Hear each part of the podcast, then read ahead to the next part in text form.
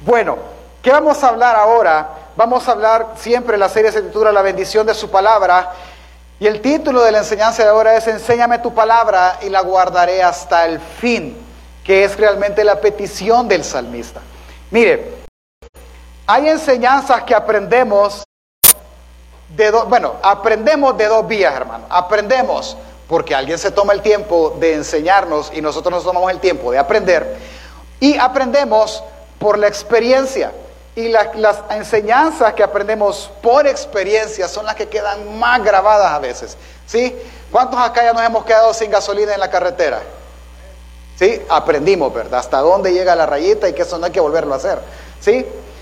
¿Cuántos ya han escuchado esta frase? Nadie sabe a quién está sirviendo. ¿Cuántos han escuchado esa frase? ¿Sí? Dice que yo aprendí esa, esa, la de mí porque no tengo nadie más de, que lo haya visto o, de quién hablarle, y no sería correcto. Y cuando yo aprendí esta frase, serví de motorista a una persona. Me dijeron, andalo donde quieran, si quieren ir a la Unión, vos los llevas. Vaya, está bien, yo lo llevo. Ahí anduve de motorista todo un día, de arriba para abajo, mas no sabía que dos, tres meses después ellos me emplearían con un mejor salario solo porque los anduve de motorista. Es que nadie sabe a quién le sirve. Y así aprendí la lección. Hay lecciones que sin duda alguna las aprendemos porque alguien está diciéndolas enfáticamente todo el tiempo, todo el tiempo. Hay, por ejemplo, maestros, y yo he oído, de eso sí, he oído testimonios de personas que uno le dice que, que, que bien lustramos dar los zapatos. Es que tuve un maestro, mira, que aquí me respiraba todo el tiempo y que lustre sus zapatos. Y así que me quedó el hábito y lo aprendió de esa manera. Hay enseñanzas que obviamente las recibimos de papá, mamá, abuelos, abuelas, de cualquier persona que nosotros apreciamos y nosotros la guardamos hasta hoy. Y esa es la palabra que yo quiero que usted entienda ahorita. ¿Cuántos, y hagamos el ejercicio rápidamente, piense en una enseñanza que su papá, su abuelo, quien sea el que usted aprecie, o amigo, quien sea, Piense en una enseñanza que hasta hoy usted se acuerda. Ve, mi papá siempre me ha dicho esto. Piense en esa enseñanza. Si usted tiene una en su mente, lo que usted hizo es guardar. Guardó para usted esa enseñanza. Guardó para usted ese justo momento. ¿Me explico? Ese es el concepto de guardar. Es decir, la guardamos primero porque nos da eh, tiene una importancia esa enseñanza y nos da un beneficio, pero también la guardamos por la persona que nos lo dijo. La amamos tanto que esa palabra siempre la vamos a tener en la mente, siempre la vamos a atesorar por quien la dijo. De eso es lo que habla el salmista cuando él dice la palabra guardar y la guardaré hasta el fin. Es decir, no la va a ir a encajonar, ¿verdad? La va a escribir en un papel y la va a guardar, sino que la va a atesorar en su corazón y todo el tiempo que sea necesario, él va a andarle en la mente. Mire, por seis semanas nosotros hemos estudiado la bendición que es tener la palabra con nosotros, porque ella es infalible, es decir, no, no hay cumple su objetivo, y algunos dicen a pesar de que tenga errores, pero no, no solo es infalible, es decir, cumple su objetivo, sino que también es inerrante, no hay errores en ella y eso la hace confiable es clara al presentar el Evangelio o el mensaje de redención. Sé que hay aspectos no tan claros de la Biblia, pero la Biblia es clara al presentar el mensaje de salvación para cada persona. Es suficiente para conocer a Dios. Por lo tanto, es nuestra fuente de autoridad. Podemos dejar que la Biblia nos gobierne y nos irá bien por lo confiable que es y por lo clara que es. Es vida para nuestro espíritu, es verdad absoluta. No hay nada más verdadero que la Biblia como decíamos la semana pasada, es lámpara a nuestros pies y alumbra nuestro camino y es el testimonio de Jesús. Al ver todo esto, al ver toda la bendición que la Biblia es, entonces el salmista tiene una petición. ¿Cuál es? Enséñame tu palabra y la guardaré hasta el fin. Porque es valiosa para mí, porque es lo que quiero atesorar. Porque la palabra nos da aquello que por esfuerzo propio no podemos tener. Y eso es lo que vamos a aprender ahora.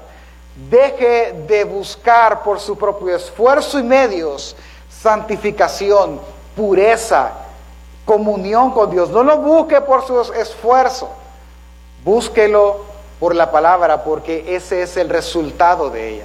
Estudiar la palabra me da como resultado santificación, me da como resultado pureza de pensamiento, me da como resultado una buena comunión con Dios. Acompáñeme al párrafo que vamos a leer esta mañana, el Salmo 119, versículos del 9 al 16. Dice la palabra del Señor, si usted lo tiene y me acompaña, versículo 9. ¿Con qué limpiará el joven su camino? Con guardar tu palabra. Con todo mi corazón te he buscado. No me dejes desviarme de tus mandamientos. En mi corazón he guardado tus dichos para no pecar contra ti. Bendito, oh tu Señor, enséñame tus estatutos. Con mis labios he contado todos los juicios de tu boca. Me he gozado en el camino de tus testimonios más que en toda riqueza. En tus mandamientos meditaré, consideraré tus caminos, me regocijaré en tus estatutos, no me olvidaré de tus palabras. Acompáñame a orar, por favor. Padre nuestro que estás en el cielo. Señor, ayúdanos en cada circunstancia de la vida a correr a las escrituras. Ayúdanos a aprender de ellas. Enséñanos tu palabra y la guardaremos.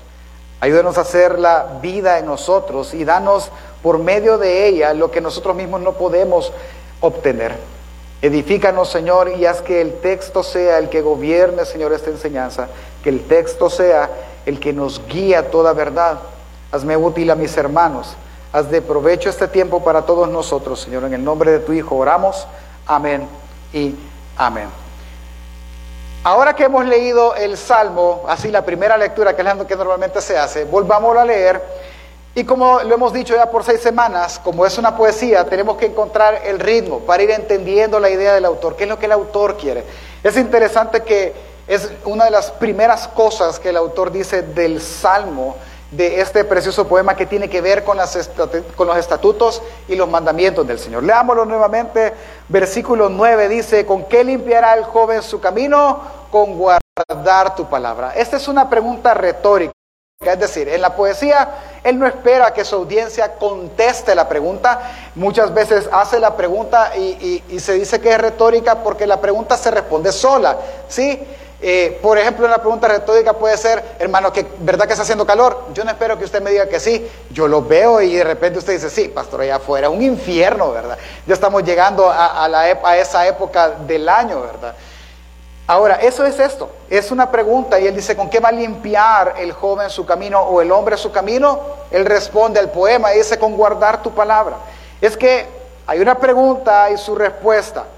La única forma de limpiar el camino de una persona es guardando la palabra.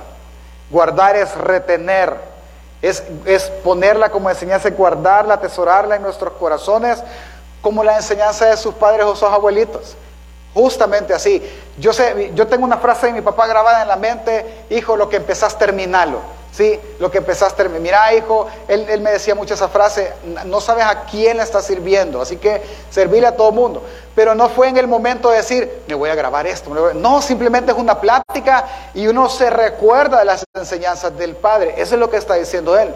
La única manera de, de guardarme limpio en el camino es guardando tu palabra. Versículo 10 al 11 dice, con todo mi corazón te he buscado. No me dejes desviarme de tus mandamientos. En mi corazón he guardado tus dichos para no pecar contra ti. Ok, y ahí hay palabras claves, de nuevo. La primera palabra clave que debemos de ver en el Salmo es la palabra corazón. Cuando usted en los Salmos o en algún otro eh, libro de la Biblia vea la palabra corazón, nosotros, yo no sé qué imagina usted. Cuando le, cuando le dijo su esposa, su novio, quien sea, mira, yo te amo con todo mi corazón, ¿qué se imaginó usted? Las tres arterias, ¿verdad? Bombeando sangre. Usted no se imagina eso, usted se imagina lo que la cultura nos muestra como la figura del corazón, ¿sí? La Biblia no se refiere a eso como nosotros lo entendemos, sino se refiere a la mente. De hecho, en, otro, en Hebreos, por ejemplo, dice que la espada es tan eficaz que penetra hasta partir los riñones. Padre Santo, nos mata, pues, nos opera, nos quita los cálculos. Es, es el sentido de venir que hasta lo más profundo del alma y del ser de la persona. Entonces cuando usted lea la palabra corazón, lo que él está hablando es de la mente, ¿sí? de la voluntad de, la persona. Entonces viene él dice que el versículo 10, con todo mi corazón, es decir, con todo lo que tengo, con todo mi ser, con toda la energía mental y concentración, yo he buscado tus mandamientos. Y la segunda palabra clave de nuevo es guardar, ¿sí? De nuevo es retener. La pregunta es, ¿cuál es el objetivo del, salmista? ¿Qué está, ¿Qué está tratando de hacer? Al leer los ocho versículos de corrido, usted va a ver que el salmista busca una cosa. ¿Cuál? No pecar contra Dios. ¿Cuántos ya, ya han probado eso? ¿Sí? Se levanta usted en la mañana y dice, hoy no voy a pecar. Mira, no hay café, qué barbaridad en esta. Ya estuvo. Se fue al infierno por odiar a su esposa.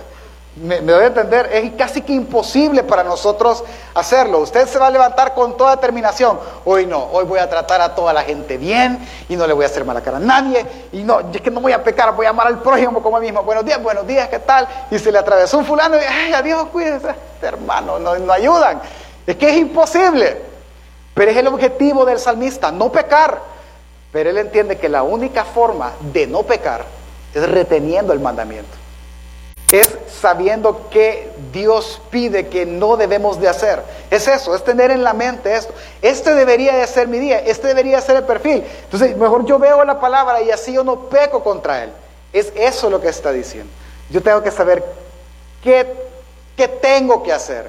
Mire, ¿cuántas hermanos o hermanas acá pueden cocinar? Pero pueden cocinar. Levanta la mano. Poquitos tienen esa destreza, ok, bájela para ellos es fácil venir, voy a hacer a todo el chuco, ah, fácil, ah, sí, esto, esto, ni me digas, hermana. ¿Y cuánto es la medida? Yo tres dedos agarro y le queda de toque, ¿sí?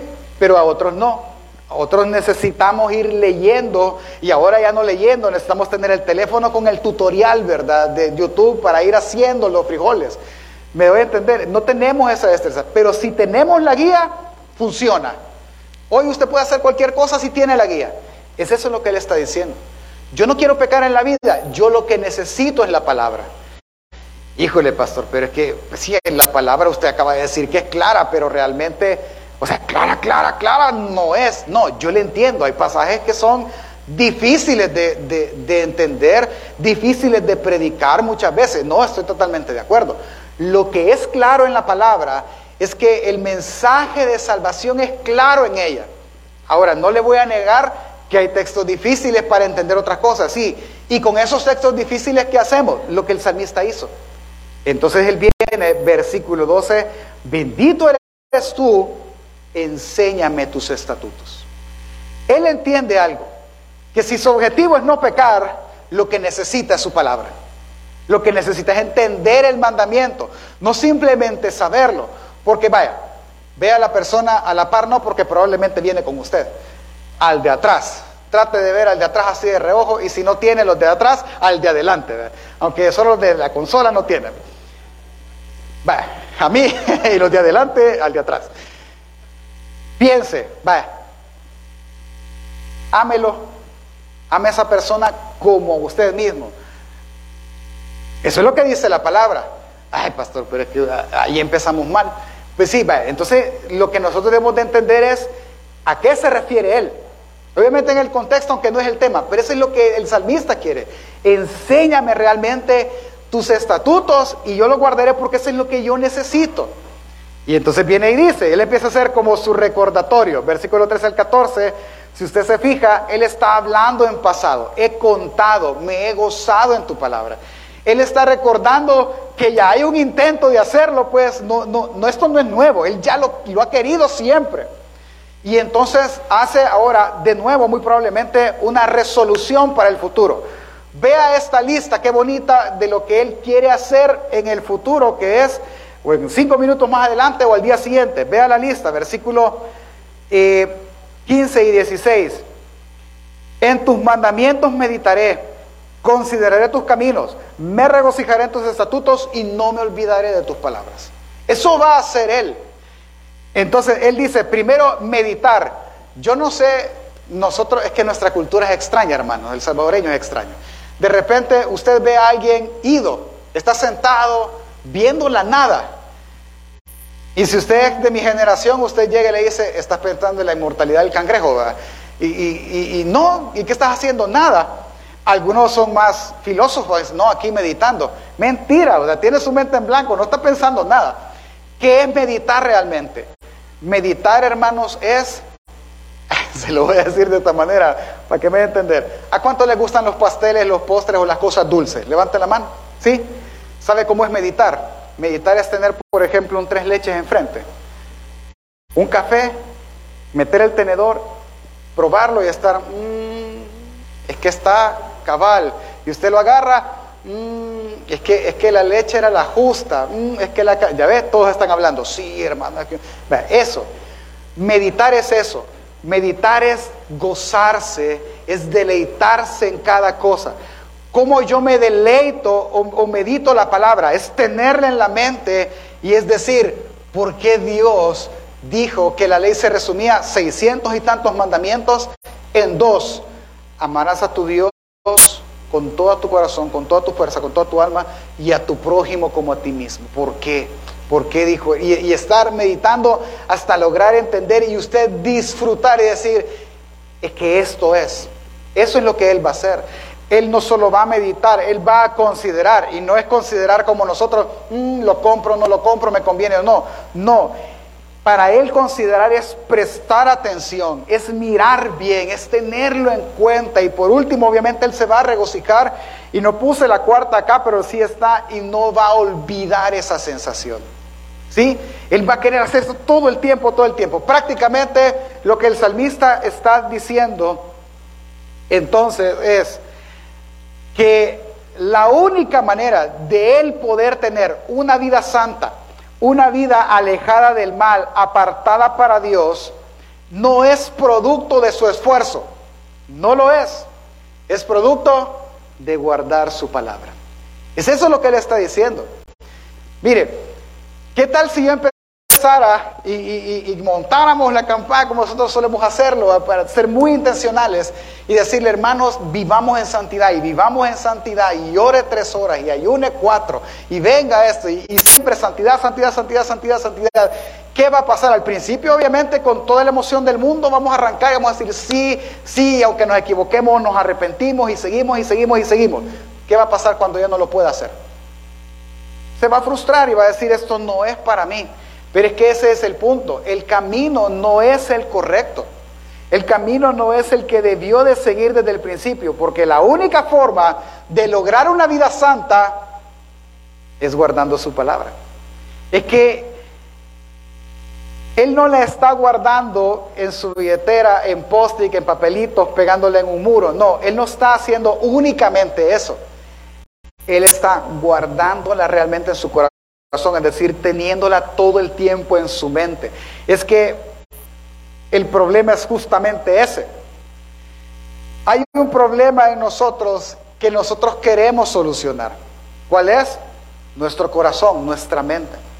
En la caída nuestro corazón y mente se pudrió, hermano, es la palabra correcta, se destruyó totalmente. Nuestra moral es condicionada. A mí, a mí hoy, que le he aprendido, me da, me da, tiene sentido lo que le voy a decir y me da cosa, pues, porque normalmente alguien dice, es que el amor es, debe de ser incondicional y realmente no hay amor incondicional. Siempre está ligado a una condición. Si todo está bien, entonces para mí es fácil amar y si no está bien, pues no es fácil amar, siempre hay una condición en el punto. Tema de otro día, ¿cuál es mi punto? Es que el corazón al pecar se volvió así. Su problema no es no pecar, su problema es que su corazón anhela hacerlo. Nuestro corazón es podrido y torcido, es perverso, es engañoso. Entonces, al ver una parte como esta, al ver y decir, ¿cómo va a mantener el hombre puro su comida guardando sus escrituras? Eso es imposible, te grita tu corazón. Y ese es el problema realmente. Y al entrar ahí, nosotros vamos a tratar de, con nuestro esfuerzo, venir y evitar tentaciones, evitar pláticas, evitar amigos evitar y modificar comportamientos. Que hasta cierta medida está bien, pero como no atacan la raíz que es el corazón, eso va a ser momentáneo. El salmista dice, no, aquí el problema es el corazón, así que Señor, hazme un favor, enséñame tus escrituras, enséñame a guardar tu palabra en mi corazón y yo la guardaré y la ejecutaré hasta el final de mi vida. Ahora, yo quiero que vea y entendamos algo y ampliemos un poco lo que el salmista está diciendo.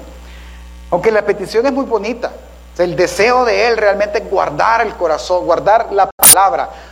Si yo le pregunto, yo sé que la mayoría aquí lo quisiéramos y quizás poco, en muy mínimo grado lo hacemos.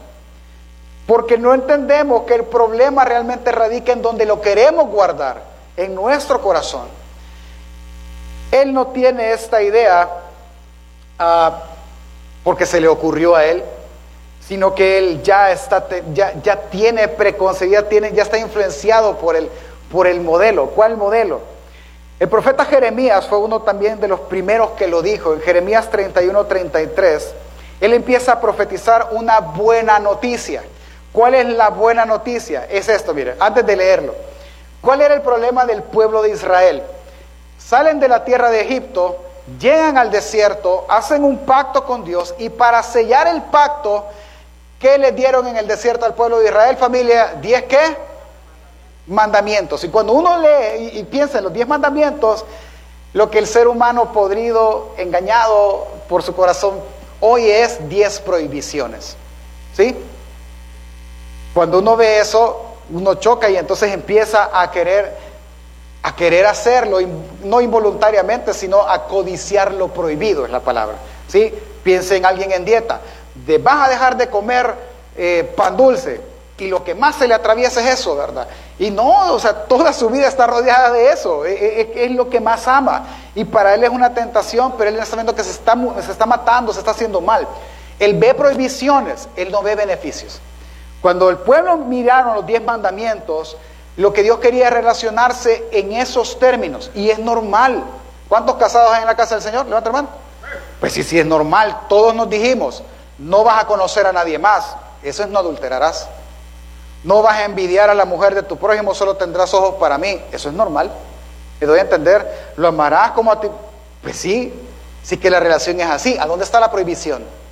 En nuestro corazón pecaminoso. El punto es, cuando ellos vieron eso, ellos como que era deporte, infringir cada una de esas leyes y cada uno de esos mandatos y nada, fracasaron, no pudieron, no pudieron cumplir la ley. Y Dios lo hace así para demostrar una cosa, que nadie puede cumplir la ley. No hay, no podemos nosotros por esfuerzo hacerlo. Entonces viene y sale una promesa. ¿Cuál es la promesa? Jeremías 31, 33. Pero este es el pacto que haré con la casa de Israel después de aquellos días, dice el Señor. Daré mi ley en dónde? En su mente y las escribiré en su corazón. Pastores, es la misma palabra, sí. Entonces quiere que nos quede claro dónde va a estar escrita la ley de Dios. Y os daré un corazón de carne. Perdón, perdón, estoy leyendo mal. Y yo seré a ellos Dios y ellos serán, me serán por pueblo. Entonces, ¿cuál es, el, cuál es la promesa? Ustedes, aunque lo le han pegado por todas partes, por gusto, o sea, no lo van a cumplir, porque el problema no está en no saberlo, el problema está en su corazón. La ley tiene que estar escrita ahí. Cuando la ley esté escrita ahí, vamos a poder relacionarnos perfectamente. Ezequiel viene, Ezequiel 36 vuelve a decirlo, versículo 26 al 27. Este texto se usa para explicar la regeneración del individuo en el proceso de la salvación. Dice, os daré un nuevo corazón y pondré un espíritu nuevo dentro de vosotros. Y quitaré vuestra carne, el corazón de piedra, y os daré un corazón de carne. Y pondré dentro de vosotros mi espíritu, y haré que andéis en mis estatutos y guardéis mis preceptos y lo pongáis por obra. Entonces, al salmista tener en, mente esto, lo que nosotros tenemos que tener en mente es que el problema no es que no sepamos la ley, porque mire, todos en su celular tiene por lo menos 15 diferentes versiones de la Biblia. Podrá tener una Biblia en papel y quizás otra más en su casa. El problema no es no tener la palabra, el problema es no guardarla. Pero la única forma y el único lugar donde debería de guardarse es en el corazón. Es eso lo que el salmista está orando. Yo lo que quiero es serte fiel a ti, lo que quiero es ser, es ser de verdad un buen cristiano. Yo, yo quiero, yo anhelo hacer así. Entonces, si la única forma es por medio de las escrituras, él la única petición que tiene es esa. Entonces, enséñamela. Es esa la petición de él. Ahora él está confiando en una promesa futura. Él está pensando de alguna manera, queriendo ver que la palabra se escribe en el corazón. Él no entiende lo que los profetas quizás están diciendo. Nosotros tenemos la bendición que sí. Es que la idea de tener una vida santa es una idea de todos los seres humanos. La idea de tener una vida santa es siempre venir y tratar de vivir bien. Sea cristiano o no, vea todas las religiones. Ve el catolicismo y lo empuja a hacer obvias, obras piadosas. Ve el budismo y lo empuja a ser un buen, una persona moral. Es que todos tienen ese estándar, pero es imposible para el ser humano a menos que la ley esté guardada en el corazón. Con la revelación de Dios en el futuro, nosotros entendemos a qué Él se refería. Nosotros entendemos que se refería a que no estuviera un libro grabado, ¿verdad?, en nuestros corazones, sino que se refería a que hubiese alguien dentro de nosotros que nos empujara a cumplir y a ser gratos ante los ojos de Dios. Y es donde entra Jesús. Y la buena noticia es eso. Lo que el salmista está pidiendo en Jesús es cumplido. El Hijo de Dios se encarna toma forma de hombre, habita entre nosotros, habitando entre nosotros nos dio ejemplo de vida, es decir, nos, enseñó a cómo amar al prójimo, nos enseñó a cómo estudiar la palabra, a cómo argumentar, a cómo presentar defensas, nos reveló a Dios, es decir, vivió una vida de ejemplo en medio de nosotros, murió, fue sepultado, resucitó al tercer día. Cuando Él resucita y Él asciende, él dice una frase, aunque lo anunció también, él dice, yo no los voy a dejar solos. Yo voy a enviar al Espíritu. Y él dijo, cuando aún vivía, les conviene. ¿Por qué nos convenía? Porque el Espíritu vendría y el Espíritu habitaría en nosotros. Me doy a entender, el Espíritu vendría a nosotros y entonces esto se podría hacer vida. Y entonces en Cristo yo puedo tener una vida que agrade a Dios. En Cristo yo puedo tener una vida santa ante los ojos de Dios y en Cristo puedo venir y ser grato a Él.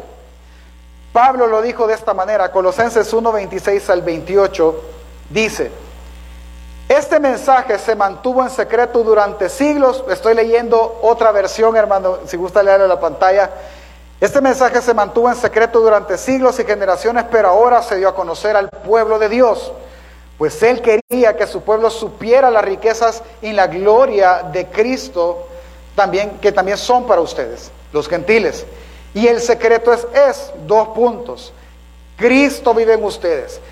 Eso les da la seguridad de que participarán de su gloria. ¿Por qué leo esta versión? Porque yo quiero que entienda algo. Cuando una persona, por pura obra y gracia de Dios, cree en Cristo Jesús, Él habita en usted. Él hace posible que nuestros ojos sean abiertos y entonces nosotros entendamos su palabra.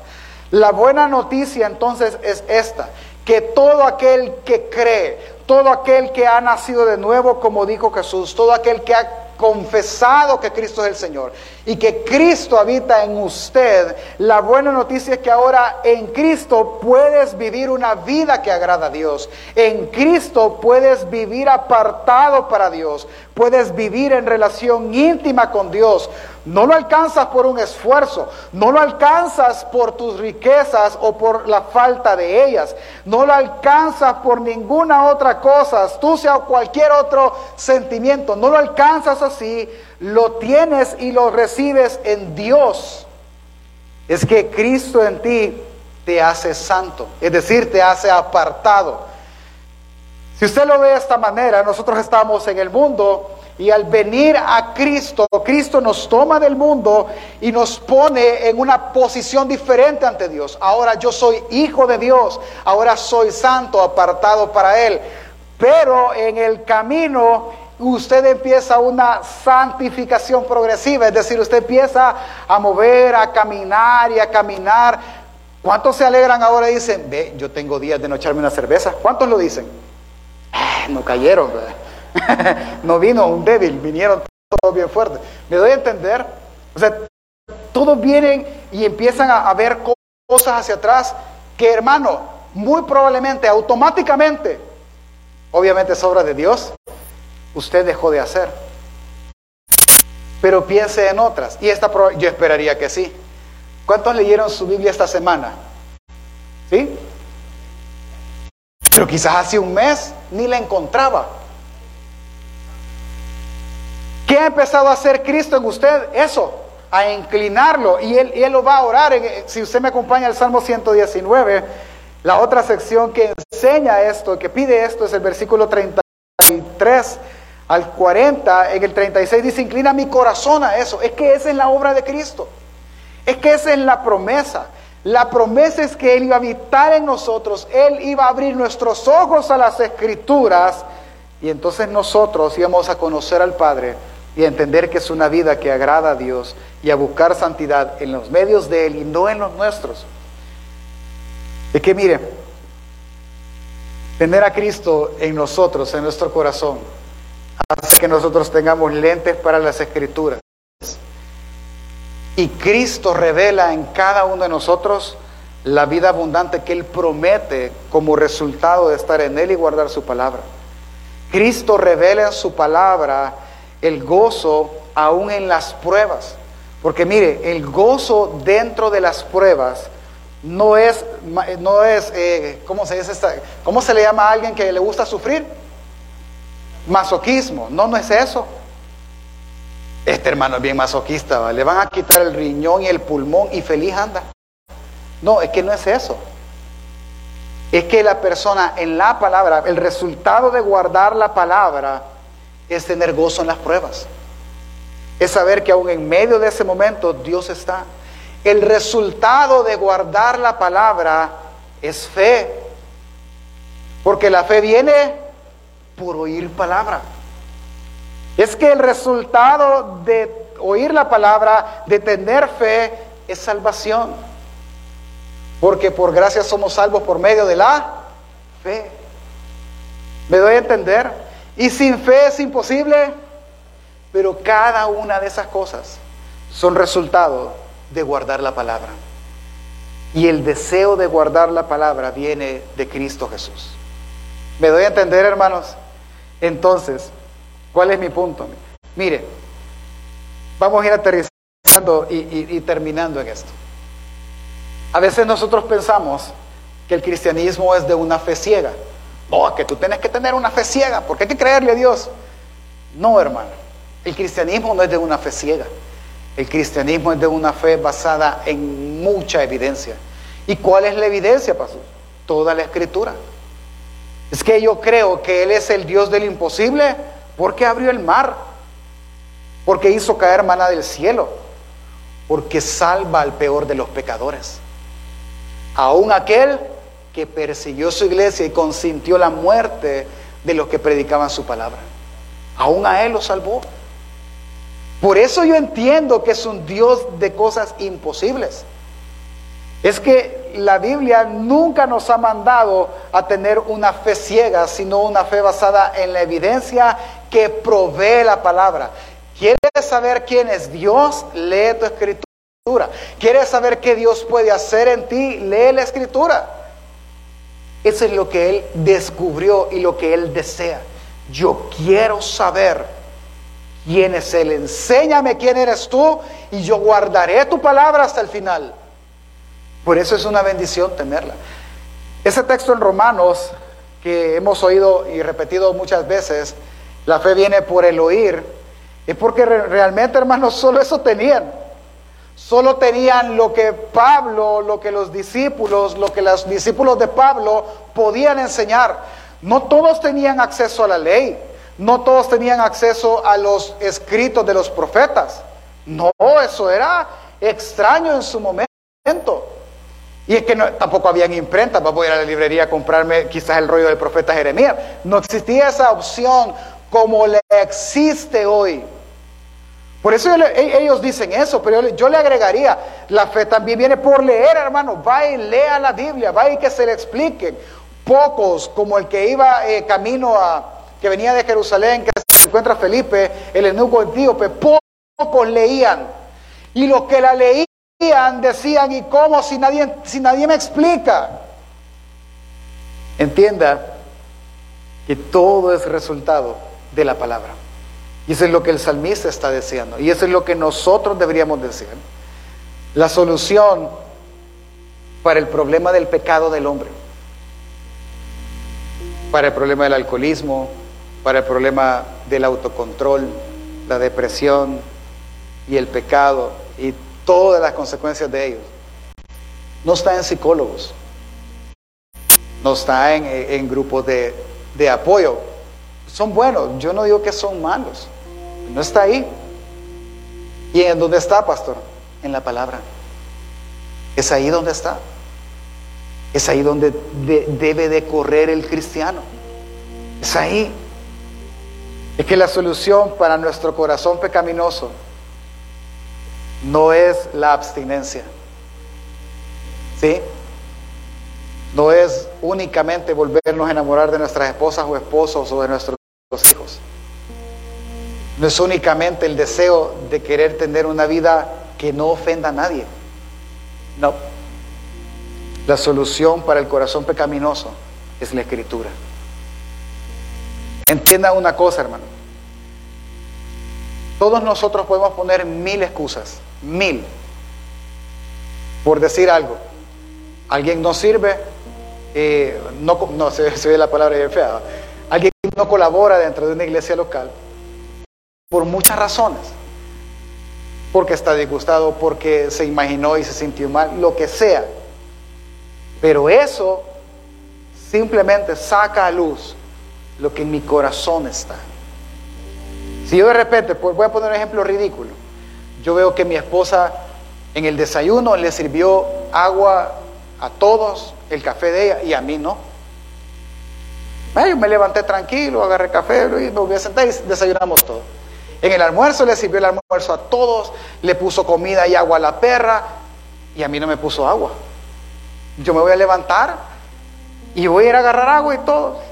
Y en la cena, otra vez, ¿verdad? Le, tiró el pan a la perra, le dio a comer a los niños, le puso agua, le dio de comer a los pescados y a mí no me sirvió café. Y me voy y agarré el café y me puedo sentar. Yo tengo varias opciones y mi corazón va a sacar el abanico de opciones. ¿Qué va a decir mi corazón? Mi corazón pecaminoso va a decir, es un ejemplo, amor, no te va a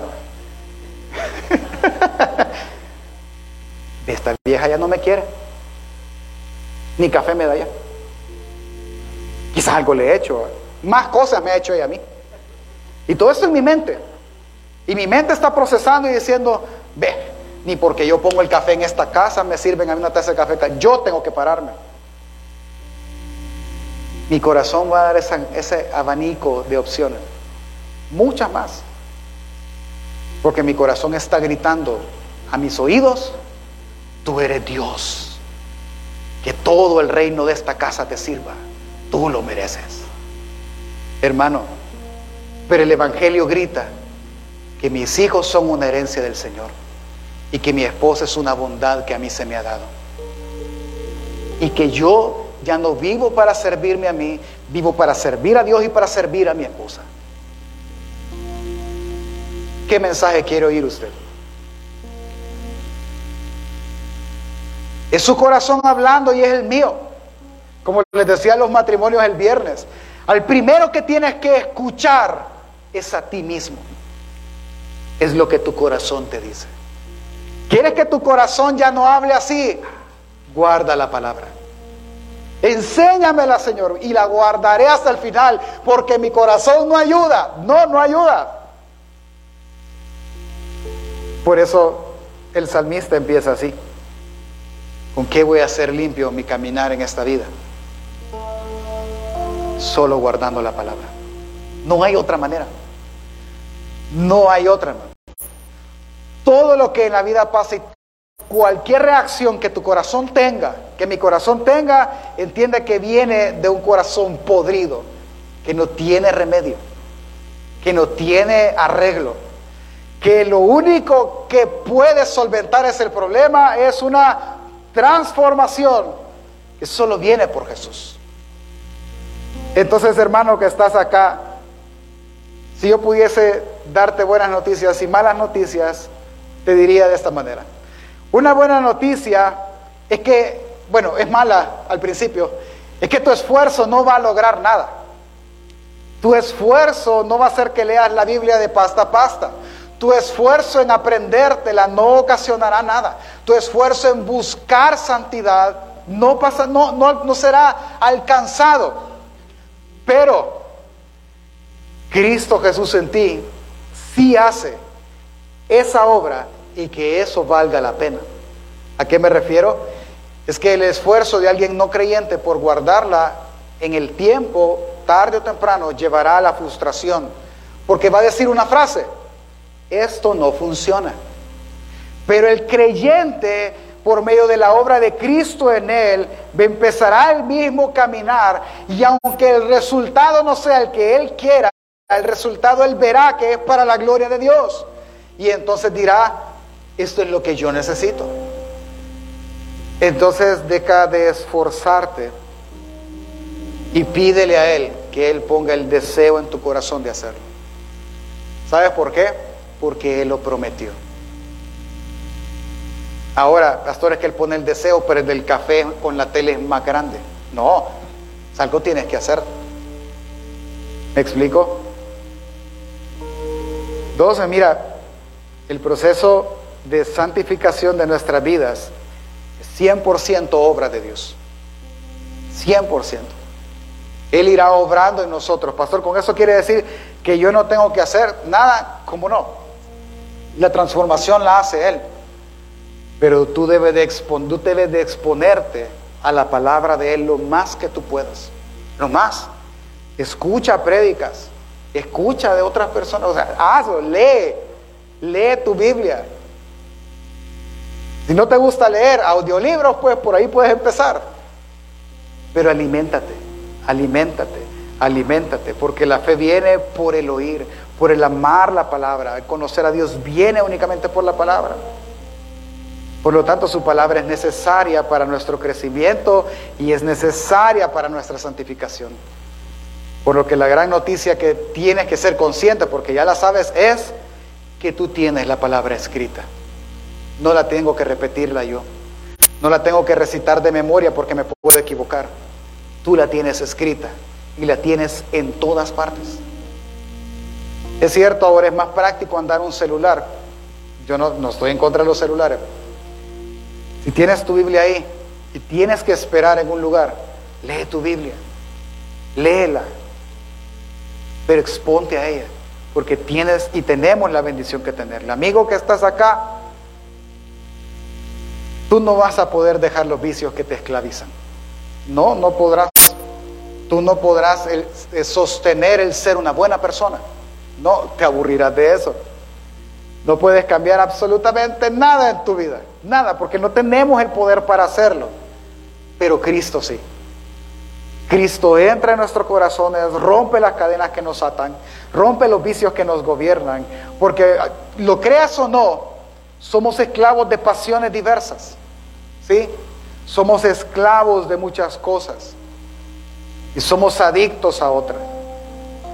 Somos adictos al afecto, somos adictos por el contrario a la soledad, somos adictos a la afirmación o somos adictos a la indiferencia y eso vuelve las relaciones tóxicas. Cada una de esas cosas no tenemos el poder de transformarlo, Él sí. Él sí tiene el poder y lo hace por medio de las escrituras de quitar todas estas cosas y empezar a dar nuestro corazón vida. Así que lo que necesitas es conocer a Cristo Jesús y el medio será su palabra.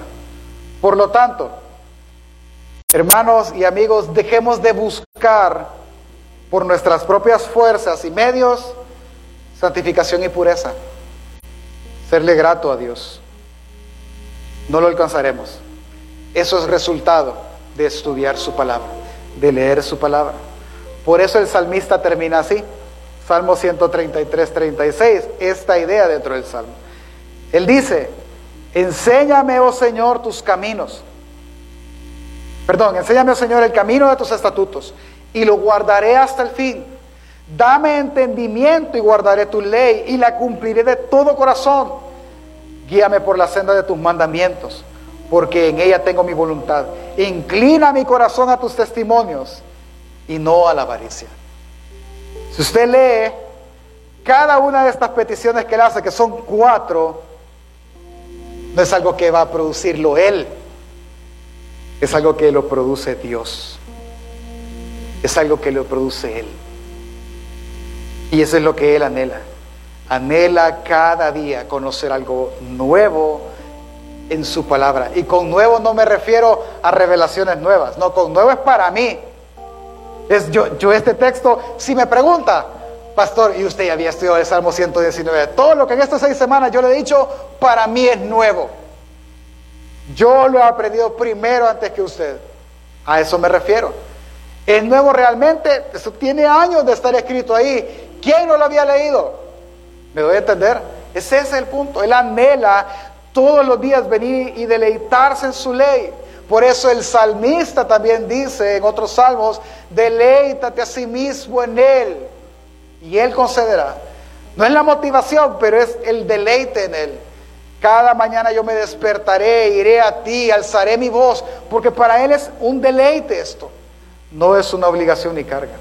Así que, si lo aplicamos rápidamente, mire, primero, debes de estar convencido, obviamente va a ser obra de Dios, pero tú debes de convencerte y convencer a tu corazón que todo lo que necesitas para la vida diaria y para la vida piadosa, está escrito en la palabra del Señor. Está escrito, está en Cristo Jesús. ¿Quién es quien revela la palabra?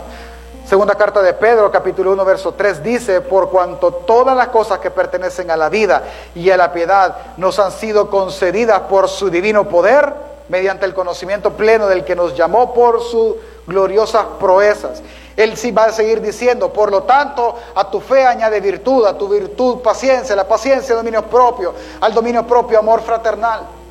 Porque es algo que nosotros podemos en Cristo hacer, porque la Escritura nos revela a Cristo. Lo que necesitas del conocimiento de Dios para tu vida está en la palabra del Señor. Lo que necesitas para la crianza de tus hijos está en la palabra del Señor. Lo que necesitas para tener un buen matrimonio está en la palabra del Señor está en Cristo. Él, la palabra te revela a Cristo y Cristo hace que tú camines santamente y piadosamente. Como el salmista. Porque acuérdense que el Salmo 119 está escrito en medio de aflicción. Cuando el desánimo venga, cuando la aflicción esté enfrente de tu puerta y esté tocando. Cuando mire, yo no sé si le pasa a usted o soy yo el único raro. A veces, a veces con un amigo bromeamos y, le digo, ¿cómo estás? Demasiado tranquilo, me. No pasa nada, me. O sea, todo marcha bien. Ay, le digo, ah, pues la que sigue es cara, le digo. Porque eso suele pasar. Uno está tranquilo y la siguiente situación es desastrosa. Como que hubieran ciclos. Paz, disturbios. Paz, peores disturbios. Y uno va así, ok, si usted es como yo y alcanza a ver esos ciclos, cuando usted diga, es que ahí viene, corra la escritura. Antes de que vengan los días malos en los cuales digamos que en ellos no hay contentamiento. Corra ahí, porque ella tendrá lo necesario. Revelará a Cristo y Cristo le dará aliento. Dos, esto creo que todo cristiano lo hace o debería de hacerlo. Ore antes de leer su Biblia. Pero no ore, Señor, gracias por esta mañana, gracias porque desayunamos. Bendice a mis hijos en el colegio porque les cuesta, Señor. No, no ore así. Ore con intención. Señor, por ejemplo, yo estoy, yo estoy por terminar la carta, la segunda carta de los Corintios, a empezar, perdón, la segunda carta de los Corintios. Yo debería ir, Señor, enséñame en la carta de los Corintios. Tú la pusiste y es un texto inspirado. Enséñame y lo que me enseñes, ayúdame a guardarlo hasta el final. Ore así y lea. Y si lo que aprendió, en lugar de consolarlo, lo confronta y exhorta, guárdelo hasta el final, hermano. Le servirá en el camino. Amén. En el camino de este peregrinaje. Tres, una vez aprendido, guárdelo hasta el final, atesórelo. Si usted, si usted cree que se le va a olvidar o le funciona escribir, escríbalo. Escriba, péguelo. Hay gente que eh, escribe y jamás vuelve a ver sus notas porque cuando escribió se lo grabó, ¿verdad? Si usted es así, escríbalo. Y por último, póngase de pie para terminar. Hermano, busque con diligencia. Yo sé, yo sé que a veces las emociones nos, nos ganan y nos tuercen. A veces lo que nosotros deseamos escuchar en la palabra es aliento. Por ejemplo, si uno está pasando, eh, qué sé yo, aflicciones diversas, problemas, desánimos. La mala enseñanza cristiana nos ha enseñado a decir, ah, yo estoy desanimado, voy a leer Lamentaciones 3 porque ahí dice que sus misericordias son nuevas. No, hermano, esto es que no es un menú. no, es que tengo hambre, quiero huevos, ¿verdad? No, no funciona así. Usted lea su Biblia en orden, léala. Y donde usted vaya, ahí va a estar su pan diario de cada día. Quisiéramos y procuramos eso, pero no. Búsquelo con diligencia, búsquelo sin duda alguna. Si usted está mal y lo que quiere es ánimo y empieza a leer y usted siente que nada, hermano, vuélvalo a leer. Y si dice, lo leí bien, pues siga leyendo. Y usted encontrará lo que necesita. Porque lo que necesita realmente es a Cristo. Usted logrará ver a Cristo. Pero busque con diligencia. Ahora, no busque en el mundo. voy a empezar a leer los textos de los microbuses. Tal vez en uno de esos me hable el Señor. No busque ahí. No busque en la cultura es decir, en el pensamiento de la cultura. Porque, perdón, y con mucho respeto lo voy a decir, yo sé que, por ejemplo, eh, Coalición por el Evangelio, Nueve Marcas de una Iglesia Sana y muchas otras páginas publican eh, buenos pensamientos cristianos. Yo sé, y sí, son buenísimos, son basados en la verdad. ¿Escuchó? Basados, no son la verdad. Están basados ahí, pero no es palabra de Dios es lo que un hombre aprendió. ¿Sabe cómo es? Como que yo le dijera a mi esposa, prueba esta carne, verás qué rica. No, uy, pastor, qué asqueroso. Pues eso es, es venir y masticar lo que alguien más aprendió en su tiempo devocional y, verlo en una e-card en las redes sociales. Eso es lo que usted está haciendo. No lo busque de esa manera.